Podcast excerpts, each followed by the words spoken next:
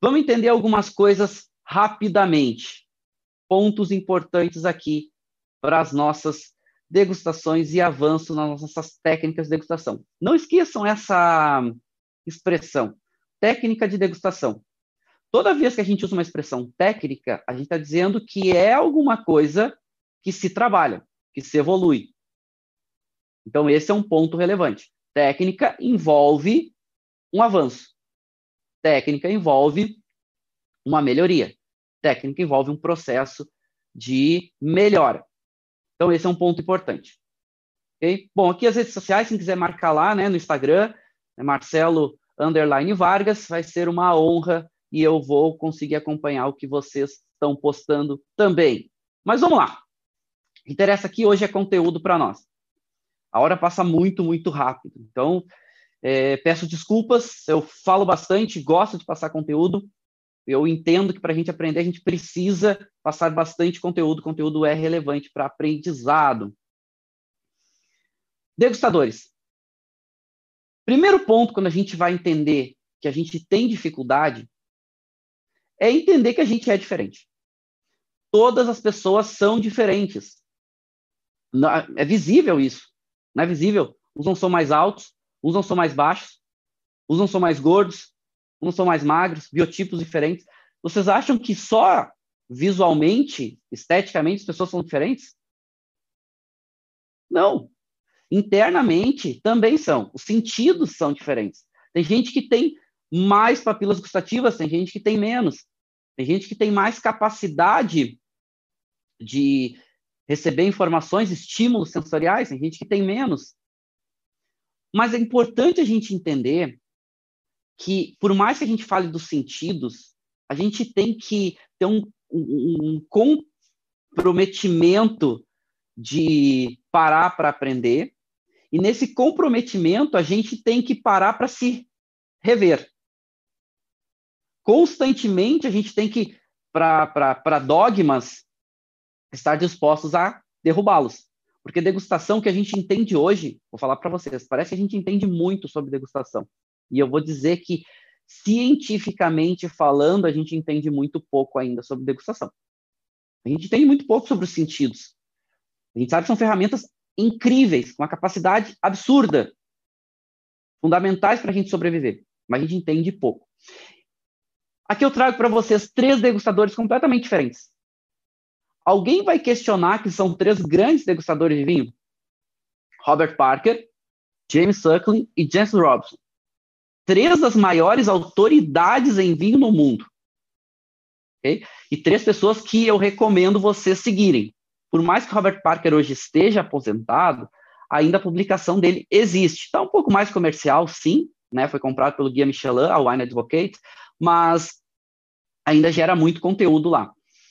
O James Suckling, certo? hoje uma das grandes referências, e a Janice Robinson, que é, no meu entendimento, a maior autora, a mais importante autora de livros e bibliografias fundamentais sobre vinho. Bom, perfis completamente diferentes. Se vocês pararem, inclusive se vocês entrarem lá no Twitter da James Robson e do James Suckling, acontece de vez em quando deles trocarem umas, digamos, umas animosidades por causa de degustação. Então, eu lembro de uma recentemente que aconteceu, vocês entrarem lá nos históricos deles vão até achar, que é o James deu, degustando um chateau importante de Bordeaux, falando umas características de uma safra específica, e a Jancis concordando com ele. E aí, daqui a pouco, a Jancis, lá no comentário, bota, não, mas espera aí, você está falando da safra X. Eu sei se estava falando da safra tanto tempo atrás, porque as minhas anotações são completamente diferentes. E então, sabe? Eles não são iguais, eles são diferentes. Assim, os sentidos deles são diferentes. O que acontece é que, com o passar do tempo, com técnica de degustação, com exercício, enfim, tu vai afunilando e vai ficando mais próximo mas eu dou certeza, isso é científico, eles não conseguem entender exatamente da mesma forma. Mas eles conseguem chegar a ponto de dizer o seguinte: não, esse vinho tem um tanino mais grosso, tem mais quantidade de tanino nesse vinho.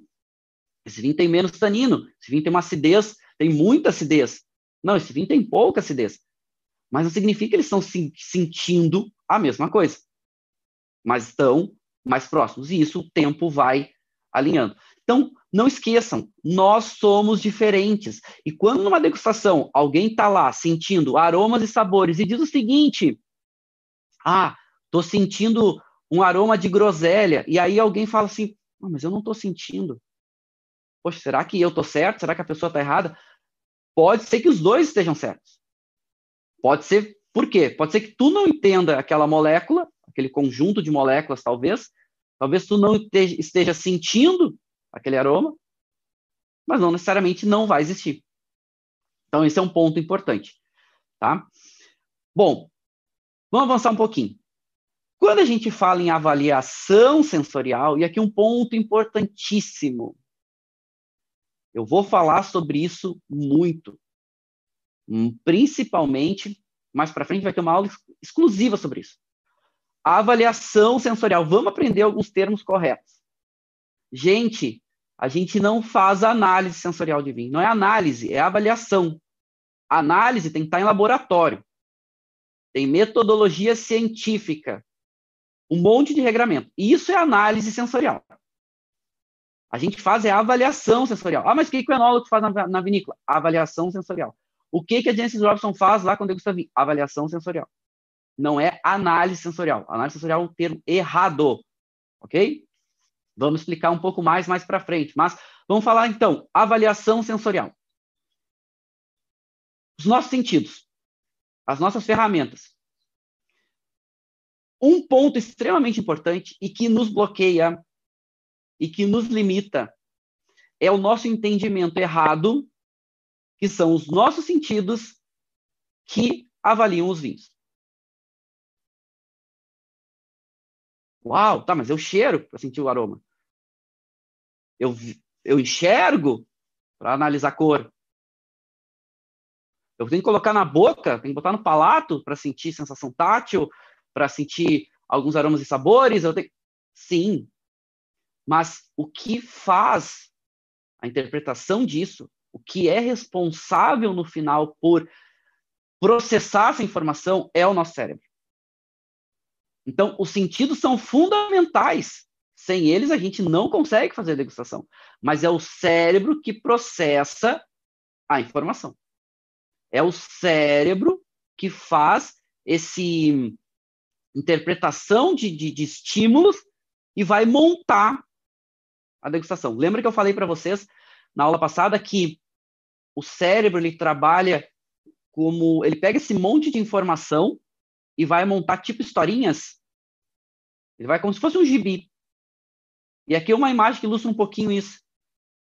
Ele pega esse monte de informação e vai tentar montar uma imagem. O cérebro funciona assim, ele vai tentar montar uma imagem.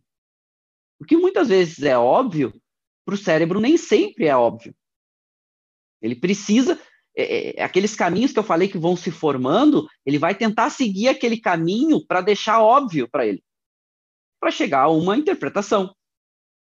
Então, isso é um ponto importante. A gente precisa também ajudar o cérebro, não é só os sentidos. A gente precisa usar, ajudar o nosso cérebro a trabalhar com essas informações. E por que, que avaliar vinho é tão difícil? Porque é muita informação sensorial acontecendo ao mesmo tempo. São muitas são fundamentais, são importantes, mas são muitas. Não dá para a gente negar isso. Agora, por essa quantidade de informação sensorial, é que torna tão rico, tão interessante degustar vinho. É por causa desse realmente esse esse é, é, esse explosão de, de, de características sensoriais que é tão rico. Mas vamos, vamos deixar um pouquinho, tentar explicar muito rapidamente como tudo funciona. Tem um neurocientista chamado Gordon Sheffer que escreve, que escreveu um livro agora, em 2017, que foi um livro que está revolucionando o que a gente entende por degustação. E assim, vai cada vez mais a, o entendimento sobre degustação avançar. Porque é orgânico e importante. Orgânico no seguinte sentido, a partir da hora que tem pesquisadores que estão cada vez mais dedicados a isso, a tendência é a gente avançar nesse processo. E muita coisa que a gente achava que era verdade, a gente está descobrindo que não é. Esse neurocientista ele diz o seguinte: o cérebro é o principal responsável por montar a degustação dos vinhos. Os sentidos são condutores. Só que é muito complicado para o cérebro, porque a quantidade de informação ela é enorme. Então ele está dizendo o seguinte: são várias partes do cérebro interagindo ao mesmo tempo para tentar classificar, para tentar referenciar a degustação. É complicado. Então, é aroma, é sabor, é tudo acontecendo ao mesmo tempo. Quando tu coloca na boca que tu tem vários sentidos trabalhando ao mesmo tempo, então, se vocês pre prestarem atenção aqui, tu tem a parte que a gente tem um canal que nos liga aqui, né, na nossa boca, que aqui a gente vai ter os bulbos olfatórios, né, aonde eles vão, são cílios que vão, são responsáveis, são pequenos cíliozinhos responsáveis por pegar as moléculas e mandar informação para o nosso cérebro sobre aromas e sabores. E por isso que também aroma é tão impactante na nossa vida, por causa que está muito próximo às conexões é, neurais, é muito rápido, né? Toda essa questão de aroma. Então é tão impactante nesse sentido. Bom, muita informação. Então, são muitas partes do cérebro trabalhando. Eu não vou ficar tanto tempo nessa, nessa imagem, vou, eu falo sobre ela um pouco mais para frente, mas qual é a mensagem aqui? A gente saber que a gente precisa também sistematizar o processo para aprender. Precisa ser. Eu preciso facilitar o aprendizado do nosso cérebro. E quando eu falei para vocês na aula passada que eu tenho que processar a degustação por etapas, é importante só que também é antagônico. Porque, da mesma forma que eu tenho que processar a degustação por etapas, eu tenho que realizar e processar a degustação por etapas, eu preciso ir avançando a minha técnica para que eu consiga avaliar o vinho em menos goles, em menos cheiradas. Né? Por quê? Porque a gente sabe que os sentidos também vão cansando. Então, é um equilíbrio que a gente vai achando com o passar do tempo. Lembra que eu falei para você sobre litragem? Não adianta. A gente tem que ter litragem. A gente vai ter que ir praticando para ir aprendendo. Vamos avançar um pouquinho. Para deixar a coisa um pouco mais clara, mas também difícil, o estímulo que vão gerar essas sensações, e aí os estímulos, sim, são captados pelos nossos sentidos, eles não são tão nítidos, eles não são tão definidos. Então a gente tem estímulos em quantidades diferentes. Vamos lá, a gente tem estímulos em intensidades também diferentes, não só quantidades, mas em intensidades também diferentes. Então, mais do que aprender o que, que é cada estímulo, o cérebro tem que trabalhar e aprender qual é a quantidade de cada estímulo. A gente tem na, na, na ciência, quando a gente faz pesquisa científica sobre vinho, a gente tem um termo que a gente chama de limiar de percepção. Limiar de percepção é quando tu tem determinado estímulo ou determinado elemento que os sentidos conseguem captar e tu consegue o cérebro perceber isso. Então, por exemplo, qual é a quantidade de moléculas, partículas por milhão de determinado aroma de determinada cadeia de moléculas, determinadas moléculas, para te sentir aroma de rosas. Certo? Porque tem uma quantidade que é pequena que às vezes os nossos sentidos não captam. E aqui vai ter uma variação de pessoa para pessoa. Tem pessoas que são mais sensíveis e captam uma quantidade menor e já conseguem lidar com ela, ou seja, interpretá-la. Tem gente que não. Tem gente que precisa se exercitar um pouco mais, precisa de uma quantidade um pouquinho maior para conseguir perceber. Sensações. Então, as sensações também não são uma receita pronta. Dizer assim, ah, ok, eu cheirei um vinho, já tem aquela quantidade de aromas, automaticamente eu vou ter aquele determinado de aromas e sabores que eu vou estar tá entendendo, meu cérebro já sabe o que, que é, já vai classificar nas famílias aromáticas, já vai classificar nos aromas específicos. Não é bem assim.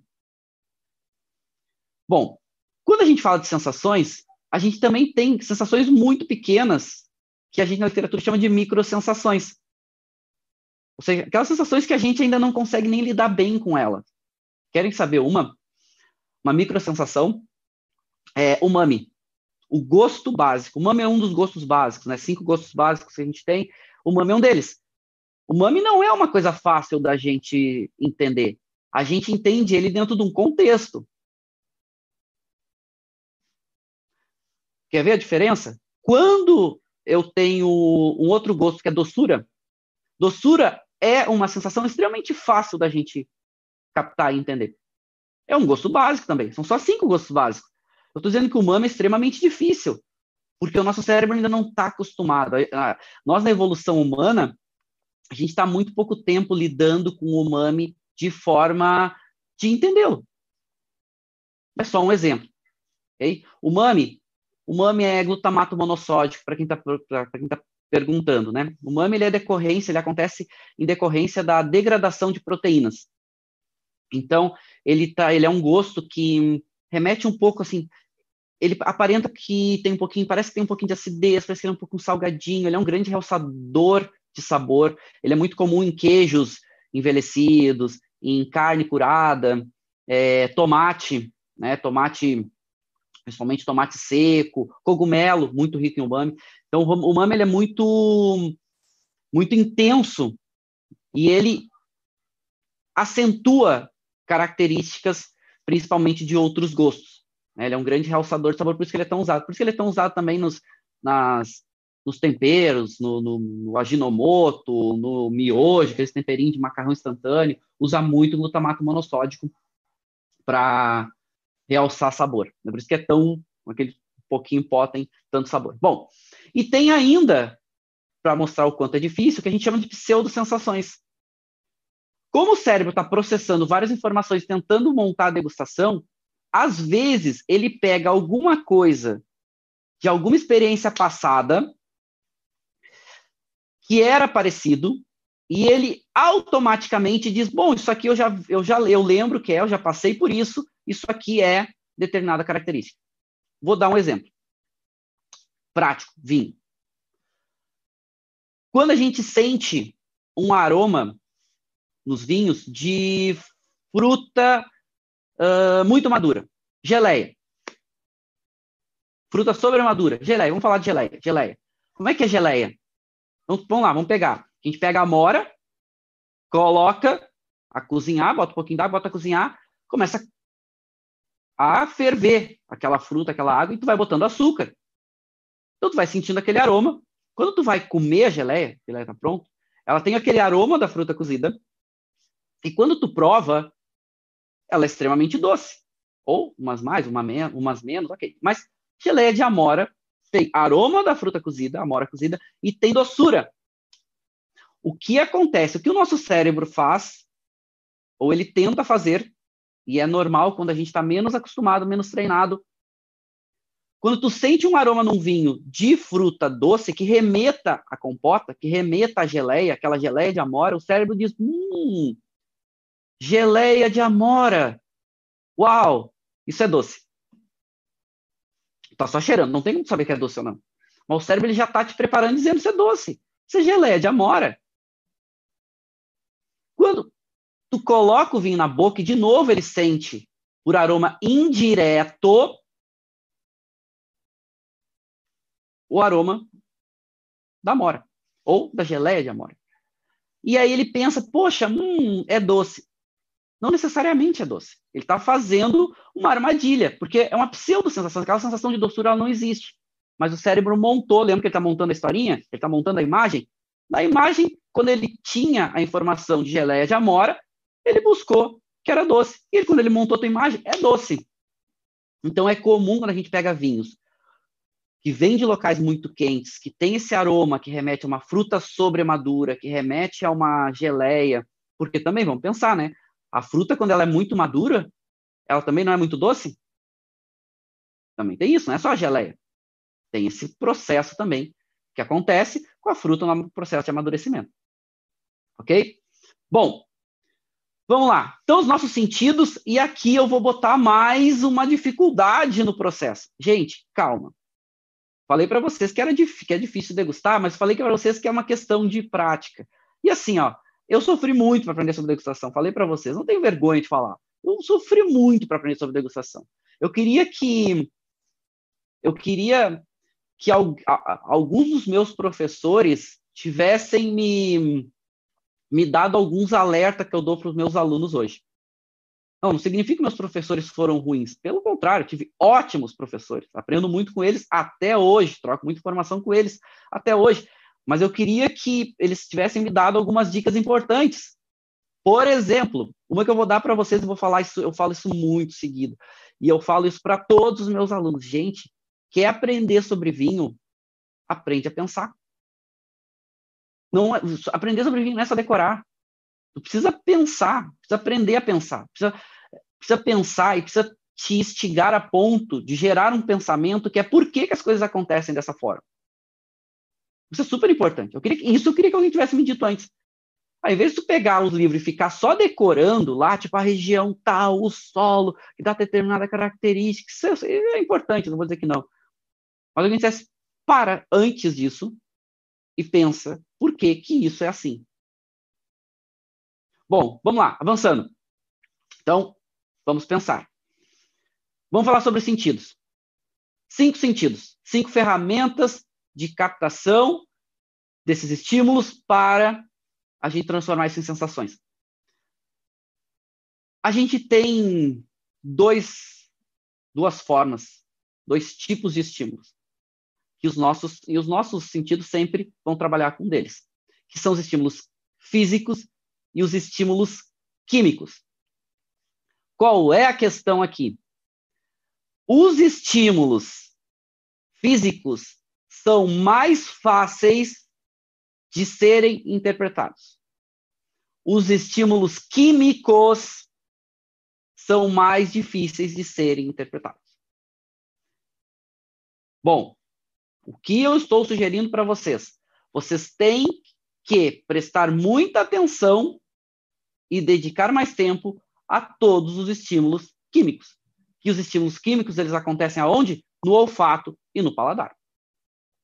Por isso que é tão difícil entender aromas. É químico. Aquela molécula tem que sair, chegar a determinada parte dos nossos receptores para ter uma interpretação. Por que paladar é tão difícil de ser interpretado? Dificílimo, não é fácil tem que o produto chegar em determinada área, determinada, tem, determinada área tem que buscar determinada informação, tem que mandar tudo isso para o cérebro, só que o cérebro não está processando só aquela informação, está processando várias, está tentando montar a imagem. É muito difícil. É difícil mesmo. E sabe por que, que torna mais difícil, pessoal? Porque são muitas informações ao mesmo tempo. O cérebro não está buscando uma única informação e tentando montar a imagem, está buscando muitas extremamente importante, e aqui já vai por que, que também a gente não aprende ou tem mais dificuldade. É extremamente importante a gente, para avaliar vinho, parar, se preparar, se concentrar e fazer o que a gente chama de mindset, né? um, pre um preparamento, uma, pre uma preparamento, para preparação do nosso cérebro, não só uma preparação ambiental, mas também dos nossos sentidos e também do nosso cérebro. A gente tem que estar preparado para a degustação. Quanto menos experiente a gente for, mais eu tenho que me preparar. Gente, eu não estou dizendo que vocês precisam fazer isso quando vocês vão tomar vinho. Por favor, não. Quando tomar vinho, abre e toma.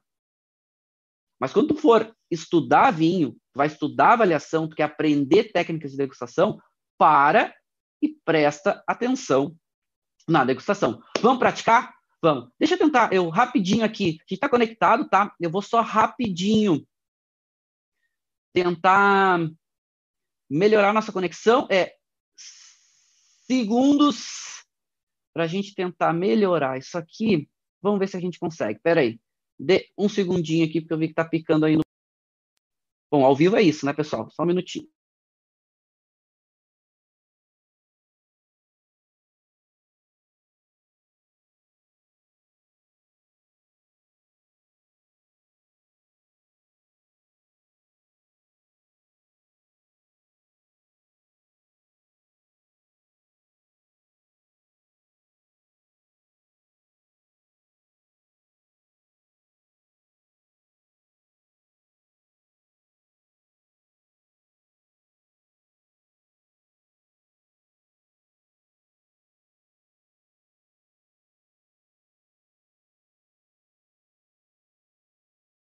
Vamos lá, vamos ver se melhora, vamos ver se estabiliza um pouco mais a nossa conexão aqui. Bom, vamos lá, vamos para a prática. O que, que, a gente vai degustar hoje? O que, que eu vou degustar? Bom, vocês, os exercícios que a gente vai fazer, vocês podem fazer com qualquer vinho tinto aí. Se tiver um vinho quanto mais parecido, melhor. Ok? Vamos dizer, ah, mas não é o mesmo vinho, enfim, dá para fazer? Dá para fazer. Nós vamos praticar vocês vão ver. Quem tiver, Casa del Diablo, Cabernet Sauvignon 2018 é o que eu vou provar. Eu vou abrir aqui agora para a gente ver como está esse vinho e nós começarmos a praticar. Bom, pessoal, quem não tem aí, enquanto eu abro o vinho, um copinho de descarte, obrigatório, guardanapinhos brancos ou paninho branco, fundamental, taça e um copo com água. Super importante. quem já está aí, já está preparado, pode ir tomando água, vamos hidratando, vamos preparando nosso sentido.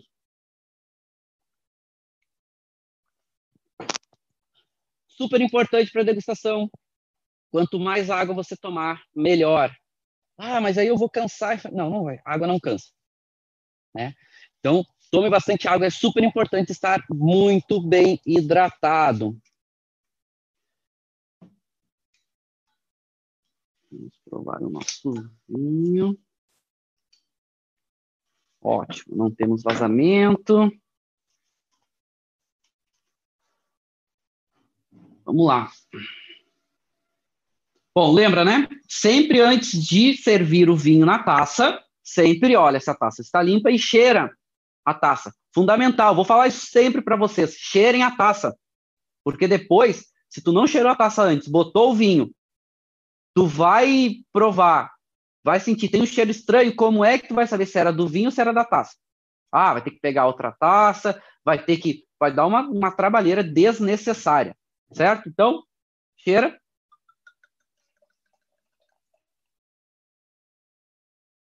primeiro para a gente ver se o nosso vinho não está com problema. Não, bem saudável. Bom, Cabernet Sauvignon por quê? Eu gosto quando eu falo sobre vinhos, eu gosto de fazer várias analogias, já que a gente estava falando que a gente tem que aprender a pensar, etc.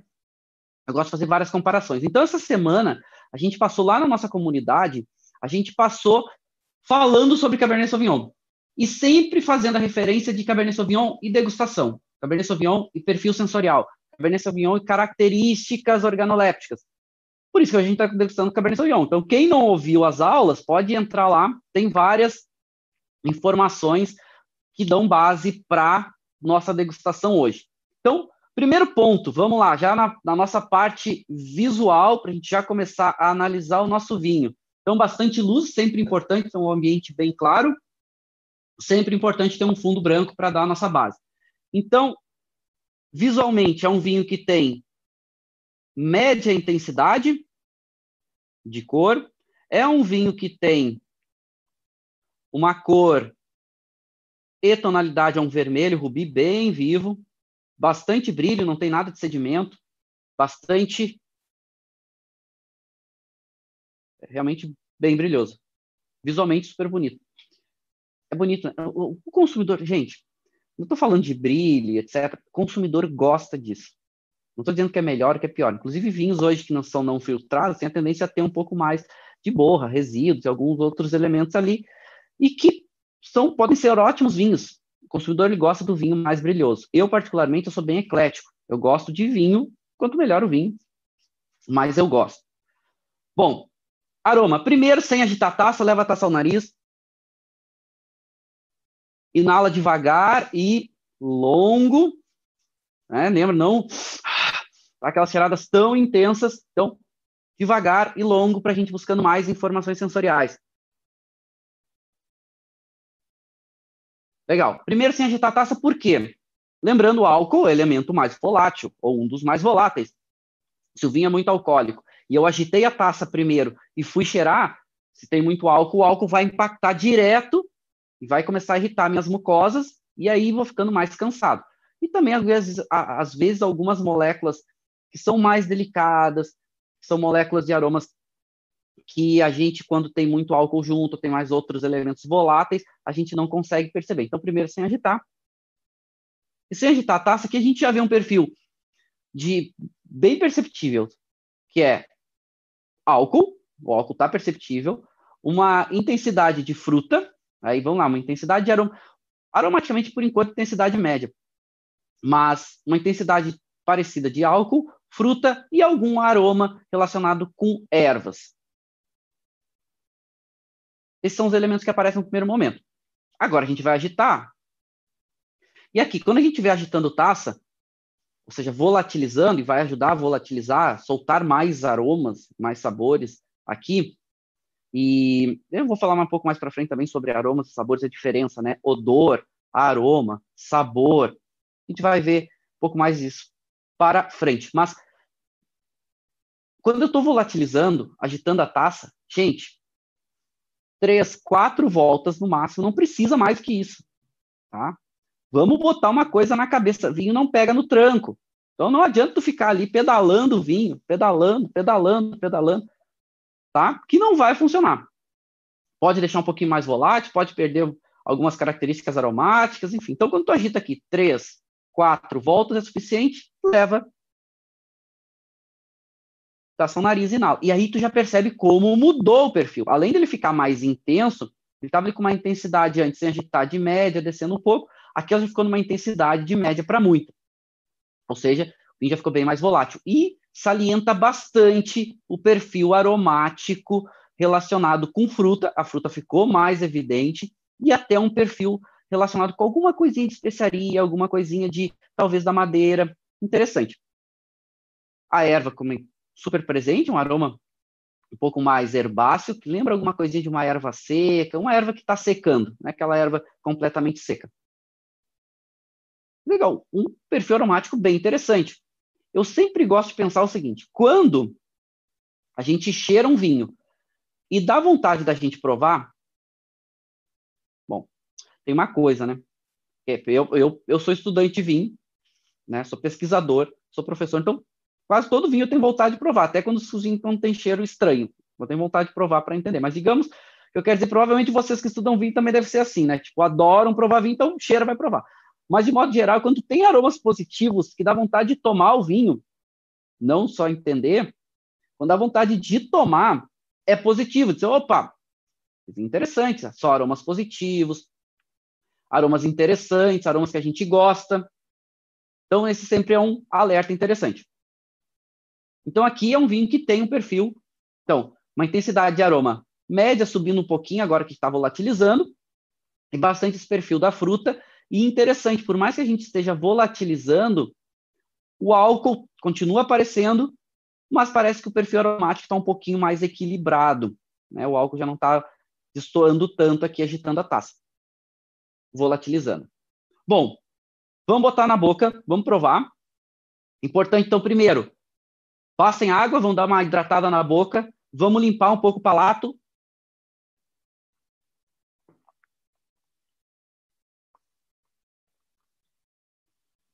Legal.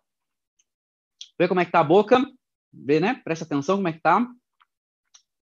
Legal, não tem resíduo, não tá muito desequilibrado, não tô sentindo muito amargor, não tô... Bom, vamos degustar. Primeiro gole, a gente nunca avalia. Primeiro gole da degustação. Não significa que é a primeira gole, o gole de cada amostra, mas o primeiro gole de uma degustação técnica.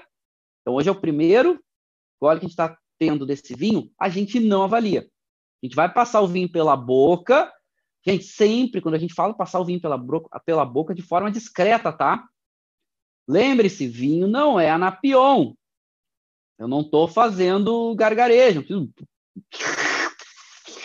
Não, não precisa isso, tá? Não precisa. Então, passa o vinho de forma discreta pela boca e aí descarta. Quem quiser engolir, pode engolir, mas descarta, mas não avalia, porque vocês vão ver que vai ser ácido, vai ser adstringente, vai ser, ou seja, a nossa boca está tentando se equilibrar com aquele novo elemento. Vai, ter um, vai ser um pouco mais agressivo esse primeiro gole. Então vamos lá.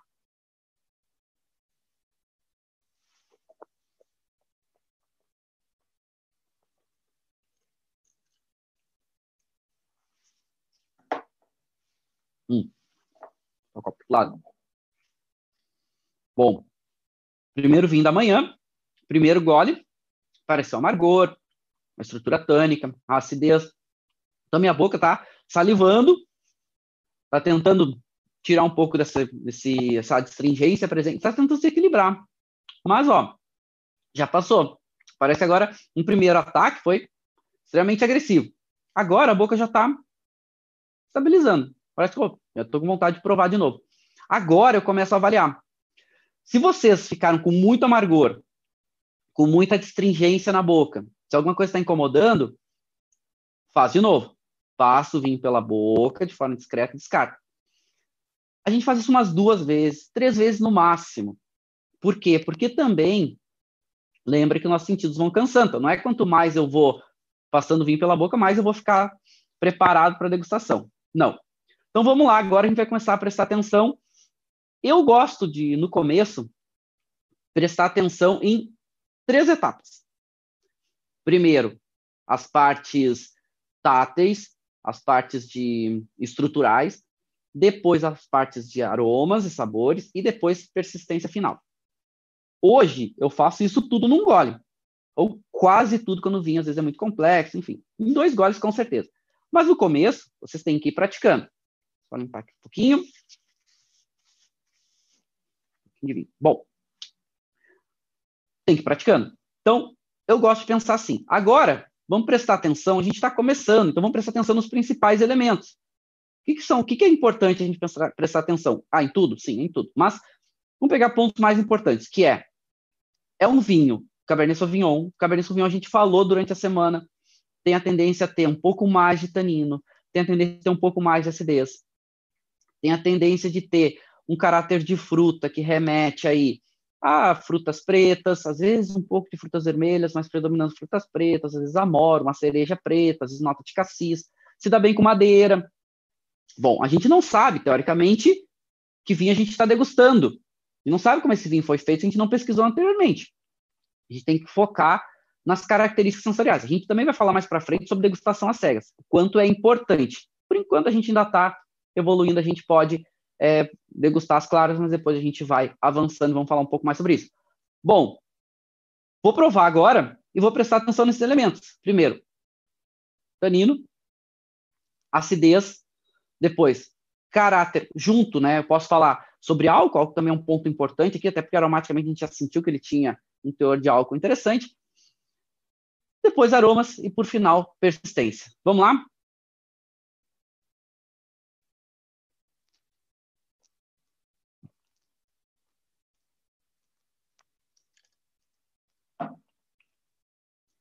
Hum. Primeira coisa, super, super, muito mais agradável, né? Primeiro, acidez média para muita. Entre média e muita, subindo. Boca saliva bastante. Bastante salivação. Segundo, tanino. Entre média e muito. Mas um tanino bastante fino. Vamos lá. Então, um tanino bastante elegante, polimerizado já, né? Cadeias já mais macias na boca. Mas bem presente. Sensação de, de adstringência bem presente. Tanto no céu da boca, passa a língua no céu da boca, passa a língua na gengiva, sente esse travamento. A astringente é aquela sensação, né, do caque verde, banana verde. Aqui tu sente ainda bem presente. E um bom equilíbrio entre esses dois elementos, entre acidez e tanino. Ok? Parte de sabor. Álcool. O álcool aparece na boca.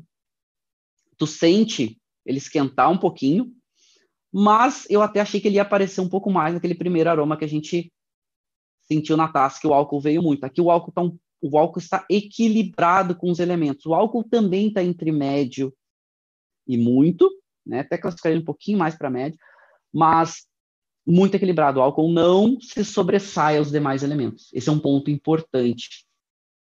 Características de sabor. Em boca, tem o perfil da fruta madura mais presente. Dessa fruta já indo uma fruta preta, uma cereja preta, até uma nota de cassis aparece aqui Parece bastante essa nota da erva, a erva já é uma erva também um pouco mais seca, né? remete a alguma coisa quase uma sálvia, quase um, um tomilho seco. E alguma coisa de especiarias aparece, também aparece bem. E a persistência, ele não é com uma persistência tão longa, é uma persistência média, mas é um vinho com um final bastante agradável. Como as estruturas estão um pouquinho mais presentes, o tanino, e a acidez, até um pouco mais que, o, que os aromas, é um vinho que pode ganhar aí com alguma coisa harmonizando, para deixar menos intensa essa estrutura ácida e essa estrutura tânica, menos intensa no, no, no palato. Mas um vinho interessante. É um vinho que, uh, aliás, eles, eles são famosos, o construtor é famoso pela sua consistência na produção. Um vinho que normalmente entrega bem, não é à toa que é um dos vinhos mais vendidos no mundo hoje. Fácil. Bom, quando a gente fala as nossas aulas lá do grupo, durante a semana, o que, que nos remete aqui? A um vinho, com certeza, que vem de uma uva produzida num local um pouco mais quente. Por quê? Não tão quente, porque a gente não está sentindo aquelas compotas presentes de fruta sobremadura, nem de frutas cozidas, nem não. Mas a fruta ela é madura. Então ela vem de um local que amadureceu bem. Cabernet Sauvignon já precisa de um local um pouco mais moderadamente quente ou quente para amadurecer bem. Essa nota herbácea é uma nota agradável, que é essas notas normalmente decorrentes das, das, das, das pirazinas e suas transformações. E também vai falar disso mais para frente. Mas não tá aquele herbáceo que parece que tu né, comeu um pedaço de alguma coisa verde, né, aquele pimentão verde, né? Não. Então também significa que teve esse amadurecimento um pouco um local um pouco mais quente melhor, um amadurecimento bem feito, né? colheram a uva em um bom momento. E as características de Cabernet Sauvignon bem evidente, a estrutura tânica, a acidez, perfil de aromas, interessante, bom, bom vinho para gente praticar, certo? Bom, pessoal, bom, a hora correu muito e acho que foi legal nosso encontro, acho que foi bacana, deu para a gente falar algumas coisas, para a gente praticar algumas coisas.